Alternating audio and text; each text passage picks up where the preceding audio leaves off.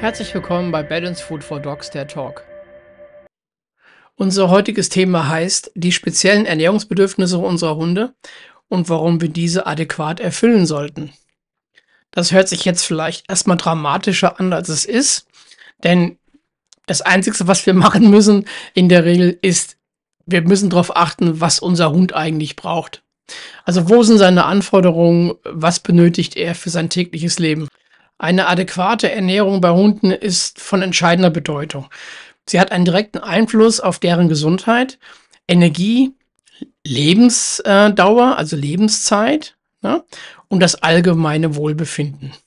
Hierzu möchte ich euch mal einfach mal fünf Punkte an, an, an, ähm, ans Herz legen.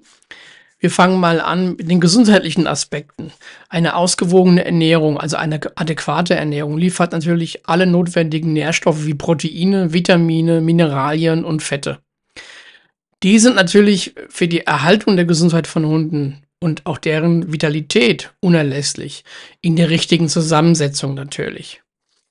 Diese Nährstoffe die, die ich eben genannt habe, unterstützen das Immunsystem beispielsweise, fördern die richtige Entwicklung von Knochen und Muskulatur, also Skelett kann sich ausprägen, gerade bei Welpen zum Beispiel Muskulatur und tragen normalerweise bei einer guten Ernährung zur optimalen Funktion von Organen bei.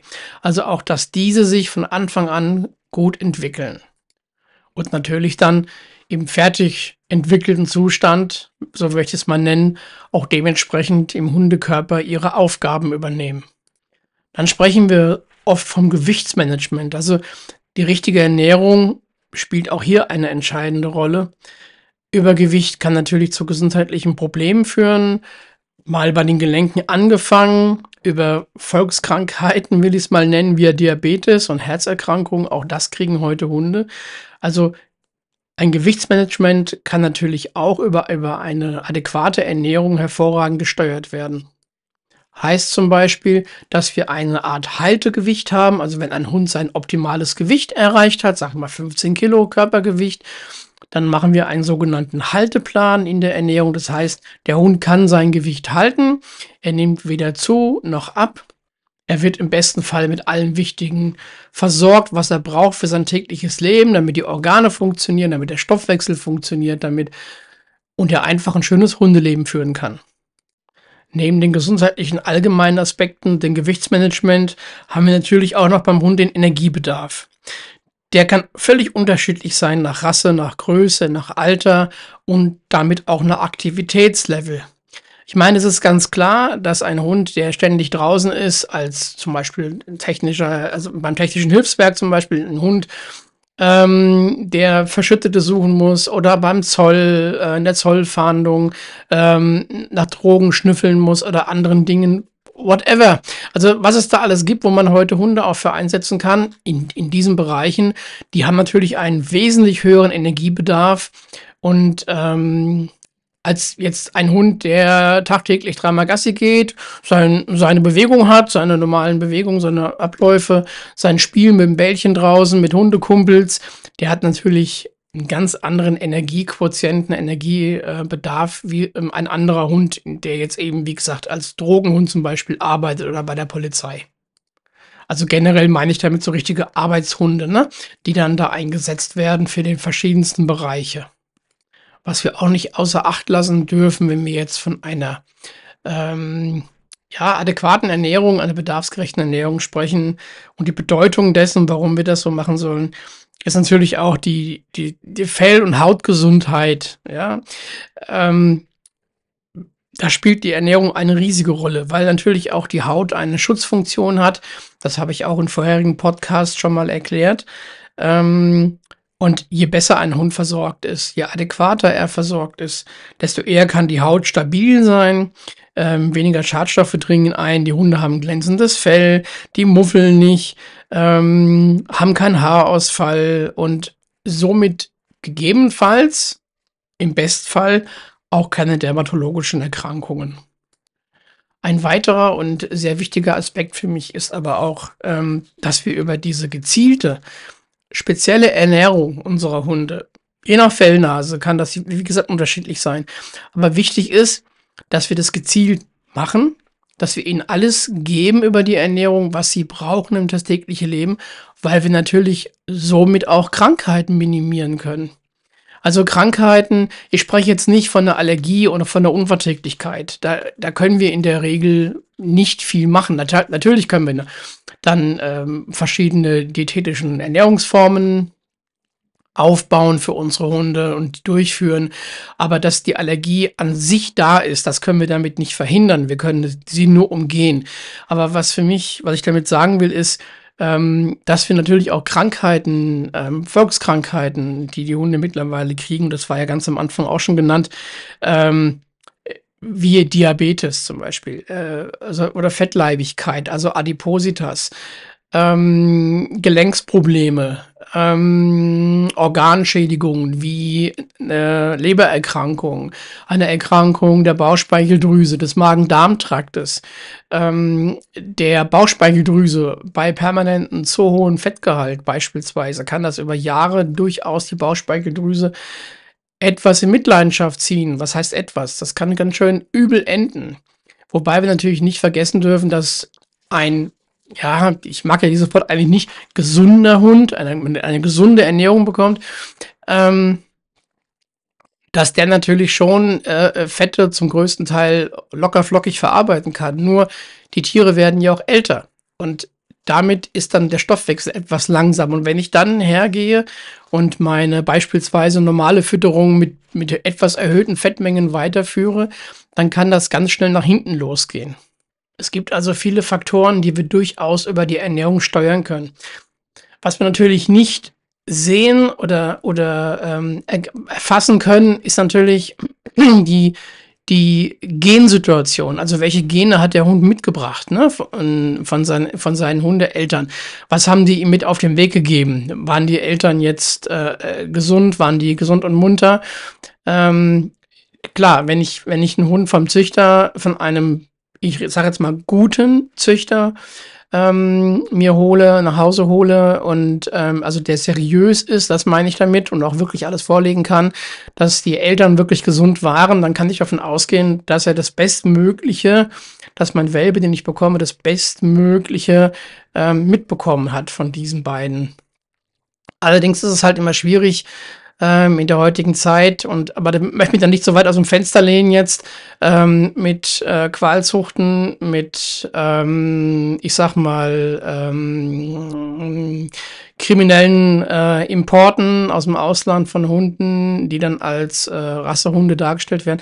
Es ist, es ist schwierig. Also, was ich damit sagen will, auf diesen Faktor können wir halt sehr schwer nur Einfluss nehmen ja, auf, auf, in diesem Bereich. Aber alles, was wir sonst machen können über die Ernährung, ist eben dem Hund das zu geben, was, was er für sein tägliches Leben einfach braucht. Dass dies nicht immer einfach ist und dass dies auch durchaus mal einen Tierarztbesuch beinhaltet, sollte auch jedem klar sein, der einen Hund hat, weil ich kann natürlich ähm, rein optisch auf den Hund eingehen, ernährungstechnisch, wo ich sage, okay, es hat aber wirklich ein bisschen zu viel in den Nüften. Ja, manchmal sehen wir Hundehalter das ja gar nicht und kriegen es dann von anderen gesagt, sag mal, eure Frieda, sage ich jetzt mal, ähm, hat aber ganz schön zugelegt irgendwie. Ne? Also manchmal sehen wir das auch, so eine Art Betriebsblindheit, die sich da einstellt, wie ich es immer gerne nenne. Aber ähm, darauf sollten wir uns auch gegebenenfalls mal einlassen, auf solche, auf solche Unterhaltungen. Und eben zum Tierarzt. Also wir müssen halt unsere Hunde auch regelmäßig mal überprüfen lassen. Klar, wir stellen sie auf die, überprüfen lassen. Wir hauen die Hunde auf die Rampe und fahren so hoch und gucken von unten in die Mechanik. Nein, natürlich nicht. Ähm, aber was ich damit meine, ist eine Blutabnahme. Um mal zum Beispiel ein großes Blutbild zu machen. Bei älteren Hunden nennt sich das auch geriatrisches Blutbild, wo ich dann wirklich alle Faktoren mal sehe. Und anhand dessen und anhand dessen, wie sich mein Hund so gibt, tagtäglich, was er macht, Alter und so weiter, dann kann ich natürlich hergehen und kann dann eine adäquate Ernährung aufstellen. Entweder ich bin alleine fähig, das zu machen, oder ich wende mich halt vertrauensvoll an, an einen Ernährungsberater, Ernährungsberaterin.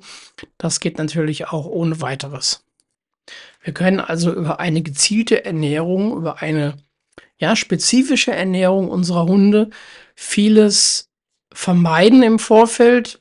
Ähm, was gegebenenfalls eintreffen könnte, wie eben Erkrankungen. Was man sich aber natürlich nicht vormachen darf, ist, dass ähm, man sagt, ja, jetzt ähm, ernähre ich meinen Hund sehr adäquat, ähm, der kriegt alles, was er braucht und der wird dann nie krank. Ne, der wird also nie krank werden. Ähm, natürlich muss man sich davon befreien. Den Gedanken sollte man auch nicht im Kopf haben, weil er dann noch später zu Irritationen führen könnte, wenn der Tierarzt dann sagt, ja, ihr Hund hat trotzdem eine Niereninsuffizienz oder sowas, ähm, weil man vielleicht ähm, auch zu viel Proteine gefüttert hat. Ähm, das kommt bei manchen Barfern auch mal vor, dass die nach wie vor zu viel Fleisch in Innereien füttern, also zu hohe Mengen an Protein, ähm, was dann auch nach hinten losgehen kann. Wir können also mit der Ernährung sehr viel Positives dazu beisteuern in dem Leben eines Hundes, aber dass er irgendwann mal ein Krankheitsbild entwickelt, ein organisches Krankheitsbild, da können wir unsere Hunde eigentlich nicht vor schützen. Wir können es nur so lang wie möglich herauszögern. Also wenn da Aussagen getroffen werden, ähm, geben Sie Ihrem Hund tagtäglich Kurkuma oder ähm, als, als, als gutes heilendes Gewürz, ähm, weil es entzündungshemmend ist, weil es Entzündungen, ähm, ja, auch Entzündungsherde mit bekämpft, dann sind das Aussagen, die kann ich so nicht stehen lassen. Das funktioniert nicht. Also dass das Kurkuma oder solche Hilfsmittel funktionieren, das, ist, das steht außer Frage. Dass ich damit gezielt ähm, Dinge erreichen kann, steht auch außer Frage. Nur, ähm, dass dann, wenn ich solche Maßnahmen ergreife, dass dann ein Hund niemals äh, erkrankt, ähm, das halte ich für ein Gerücht. Aber wir können es so lang wie möglich rauszögern. Es ist ja bei uns Menschen, doch ist es doch genauso. Ja, wenn, wenn wir uns, ich nenne es mal auch eben adäquat ernähren, ja, ähm, und in einer guten Mischkost, will ich es auch mal nennen, ähm, ernähren, ähm, dann steuern wir schon den Körper in die richtige Richtung, äh, weniger Krankheiten zu bekommen oder, oder, nicht so schnell vor allen Dingen. Ähm, aber ob wir uns damit unser Leben lang schützen können, dass wir keine Erkrankungen bekommen, ähm, das steht außer Frage, würde ich sagen. Also das wird auch passieren.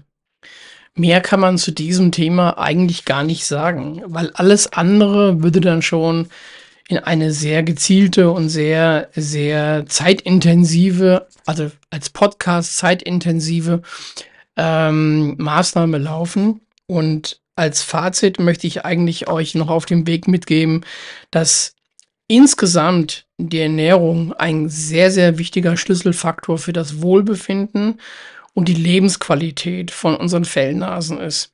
Hm?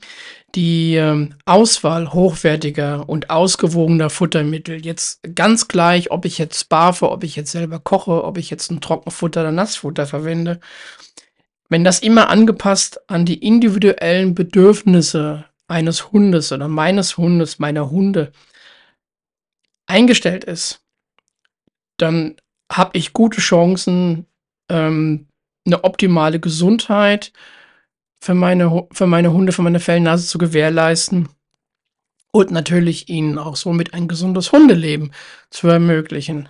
Ihnen also gemeinsam an unserer Seite ihnen die Lebensqualität einfach bieten, die sie auch verdient haben, die sie wirklich verdient haben.